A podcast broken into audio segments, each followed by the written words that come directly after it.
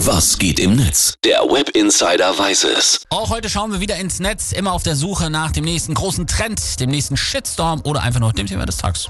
Und am Freitag wollen wir es ja auch immer so ein bisschen bunter halten und das geht tatsächlich jetzt sogar mal in Verbindung mit dem Ukraine-Krieg. Eigentlich schwerer Spagat, aber äh, es gibt einen, der macht ihn leichter, nämlich Gerhard Schröder, oder? Ja, genau, darum geht's.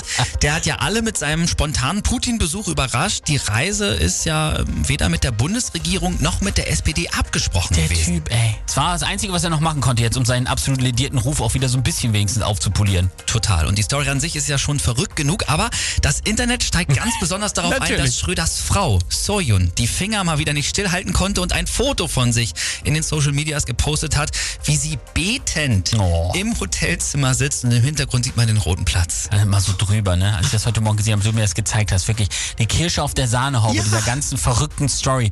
Das ist doch jetzt offiziell der Moment, wo man das auch nicht mehr besser parodieren kann, oder? Das macht sie doch schon allein. Das ist Comedy pur, was sie ja, macht. ja, ja. Und so Alter. sind auch die Kommentare in den Netzen. Also hier zum Beispiel das Team von Extra 3 schreibt, Schröder heute zu Besuch bei Putin in Moskau. Wahrscheinlich will er sein Gehalt in Bar abholen, bevor der Rubel endgültig den Wechselkurs von Klopapier erreicht hat. Klar. Max Mörike twittert, ich hoffe mal, dass Schröder die Aktentasche an der richtigen Stelle unterm Tisch platziert. Versau es nicht, ja. Hart. Marlon FK schreibt noch, hier betet Soyun Schröder Kim, dass Gerd auf dem Rückflug keinen Novichok in der Unterhose hat.